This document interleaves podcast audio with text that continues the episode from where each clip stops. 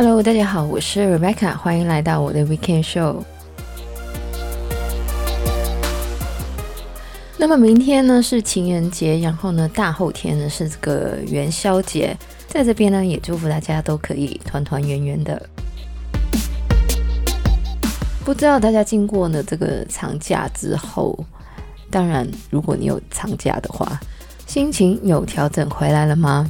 那么很多人呢，可能都会有这个收假症候群，就是呢，假期之后呢，上班上学的时候呢，心情会感到特别的低落，而且呢，在长假期间呢，生活作息可能也不太固定，所以呢，在放假回去上班上学的时候呢，也会觉得特别的累，那么感觉呢，就好像这个 Monday Blue 被放大了好几倍。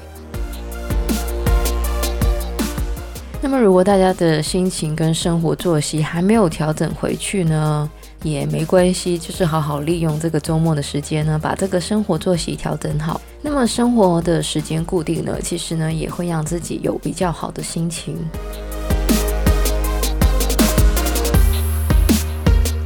那么，这个礼拜要来跟大家分享的东西呢，其实有一点 out of nowhere。那我去年不是经历过了搬家，然后重新开始回到学生生活的一个过程吗？那么在这个过程里面呢，我其实买了不少东西，也完全打破了我去年不购物的挑战。那么我在买的这些东西里面呢，其实有一些呢，我觉得真的蛮实用的。所以呢，这个礼拜要来跟大家说的呢，就是一些我个人觉得非常实用的东西。那么我说的是实用，但不是说这些东西呢是不能没有的。其实呢，我还蛮讨厌，就是有一些 YouTuber 经常会用那些什么不能没有啊、没有不能活之类的形容词，因为呢，这些其实都是一个非常 privilege 的一个说法。我每次听到呢，都觉得很 cringe。当然，这可能也是我个人想太多了。所以呢，以下这些东西呢，虽然我个人觉得非常的实用，但是没有也是没有关系的。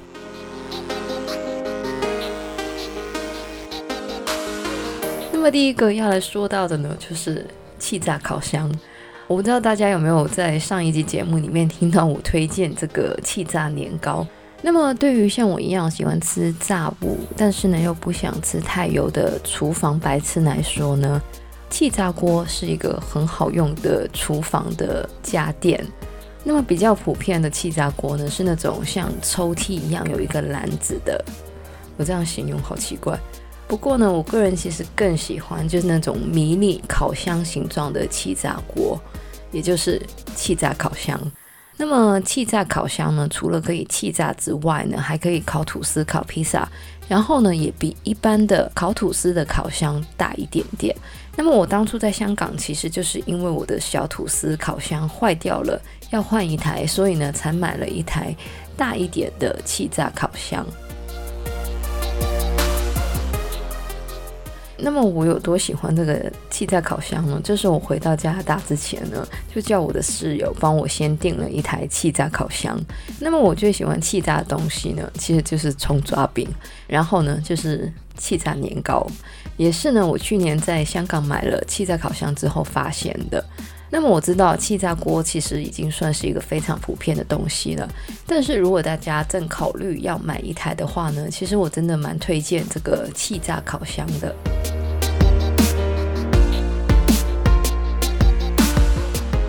接下来要来说到的呢，就是因为这个疫情的关系呢，很多人可能都要在家工作，或是呢在家防疫。那么家里的环境呢，其实有时候呢是会比较难控制的。像是去年年初香港疫情很严重的时候呢，我在家每天工作的时间呢，就跟我家外面的工地，还有呢就是楼上装修的师傅的时间呢是完全对上的。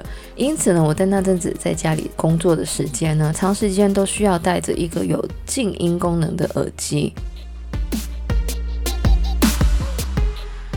那么以前听到这个静音功能的耳机呢，它们很大的一个优点呢，就是在飞机上可以隔掉飞机那种噪音。但是因为近几年大家都比较少坐飞机嘛，所以呢，我的静音耳机呢，其实就是用我的这个飞行里数来换的。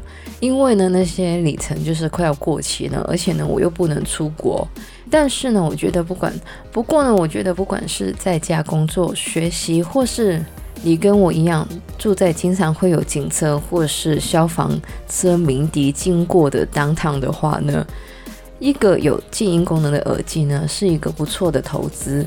那么在一两年前呢，这个有 ANC 也就是 Active Noise Cancelling 功能的耳机呢，其实都是比较贵的。不过呢，现在其实也有很多比较便宜的选择。那么大家呢，也可以根据自己的预算去选择。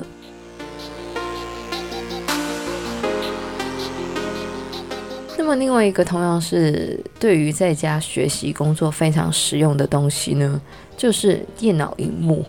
这个其实我之前呢在节目里面也有讲过。那么现在有 desktop 的人呢，其实是比较少的，大部分的人呢都是用笔电。那么虽然笔电呢真的很方便，但是呢一般笔电的荧幕呢都是比较小的。虽然这个字体呢是可以调的，但是呢如果大家的工作或是学习呢是需要开无数个页面或是不同的软件的话呢，长期看着很小的屏幕呢，其实呢真的会对眼睛造成了很大的负担。那么去年我刚开学的时候呢，其实还是用我的笔电的荧幕看一些 paper 或是写功课的。但是看了一个月之后呢，我的眼睛真的受不了，于是呢就买了一个有护眼功能的荧幕。那么实际上有没有这个功能呢？不知道。但是比较大的荧幕对于我来说呢，已经是可以护眼了。当然，如果大家想要更好的保护自己的眼睛的话呢，也可以用一些有防蓝光的眼镜或是荧幕贴。但是呢，因为蓝光这个东西呢，其实还是有一点争议的，那么就看自己的个人需要了。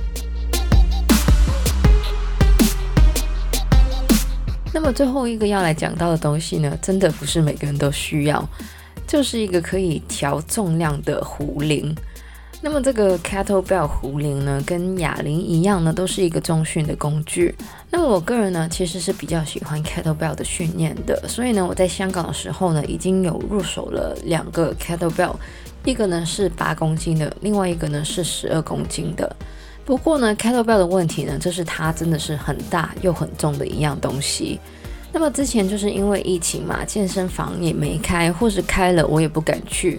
因此呢，我搬回加拿大的时候呢，我就买了一个可以调教不同重量的壶铃。那么，如果大家对于这个 kettlebell 的训练有兴趣的话呢，它是一个很不错的重训的方法。但是大家在入门之前呢，最好还是要咨询一下专家，毕竟呢，它是一个强度还蛮高的训练。另外呢，如果大家刚开始在家运动的话呢，也可以从这个阻力带，也就是 resistance band 开始。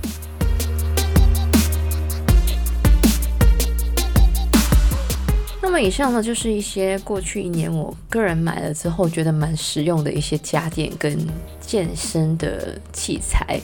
那么这些东西呢，都不是说一定要有的，大家呢也可以按照自己的需求还有能力呢来决定要不要买。当然，这不是我去年呢唯一买过的东西，我只是按照一个我自己觉得哇，这个东西真的很实用的感觉来分享的。以上呢，就是我们这个礼拜的节目内容呢。喜欢我们节目的朋友呢，可以在不同的 Podcast 平台上追踪或点评我们的节目。我们节目将会在加拿大东岸时间每周日凌晨十二点钟更新，也就是香港、台湾的每周日下午一点钟。希望大家情人节还有元宵节快乐！我是 Rebecca，谢谢大家收听，我们下礼拜再见，拜拜。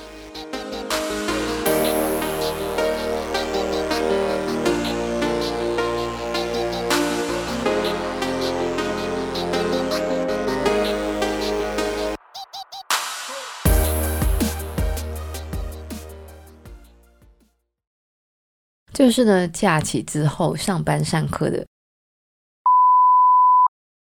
而且呢，通常在长假期间呢，生活做事。那么在这个过程里面呢，我其实买了不少东西。